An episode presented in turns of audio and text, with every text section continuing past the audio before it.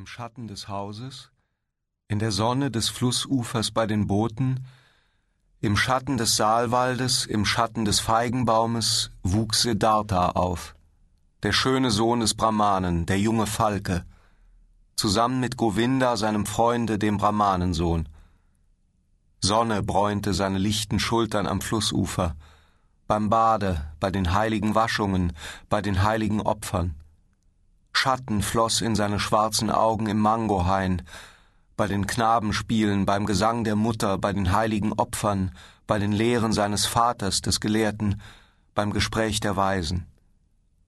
Lange schon nahm Siddhartha am Gespräch der Weisen teil, übte sich mit Govinda im Redekampf, übte sich mit Govinda in der Kunst der Betrachtung, im Dienst der Versenkung. Schon verstand er lautlos das Om zu sprechen, das Wort der Worte, es lautlos in sich hineinzusprechen mit dem Einhauch, es lautlos aus sich herauszusprechen mit dem Aushauch, mit gesammelter Seele, die Stirn umgeben vom Glanz des klardenkenden Geistes.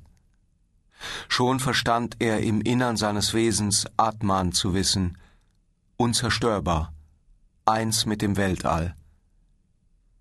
Freude sprang in seines Vaters Herzen über den Sohn, den Gelehrigen, den Wissensdurstigen.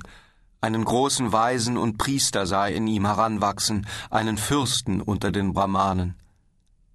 Wonne sprang in seiner Mutterbrust, wenn sie ihn sah, wenn sie ihn schreiten, wenn sie ihn niedersitzen und aufstehen sah, Siddhartha den Starken, den Schönen, den auf schlanken Beinen schreitenden, den mit vollkommenem Anstand sie begrüßenden. Liebe rührte sich in den Herzen der jungen Brahmanentöchter, wenn Siddhartha durch die Gassen der Stadt ging, mit der leuchtenden Stirn, mit dem Königsauge, mit den schmalen Hüften. Mehr als sie alle aber liebte ihn Govinda, sein Freund, der Brahmanensohn. Er liebte Siddharthas Auge und holde Stimme, er liebte seinen Gang und den vollkommenen Anstand seiner Bewegungen. Er liebte alles, was Siddhartha tat und sagte. Und am meisten liebte er seinen Geist, seine hohen, feurigen Gedanken, seinen glühenden Willen, seine hohe Berufung. Govinda wusste, dieser wird kein gemeiner Brahmane werden, kein fauler Opferbeamter, kein habgieriger Händler mit Zaubersprüchen, kein eitler leerer Redner, kein böser, hinterlistiger Priester und auch kein gutes, dummes Schaf in der Herde der vielen.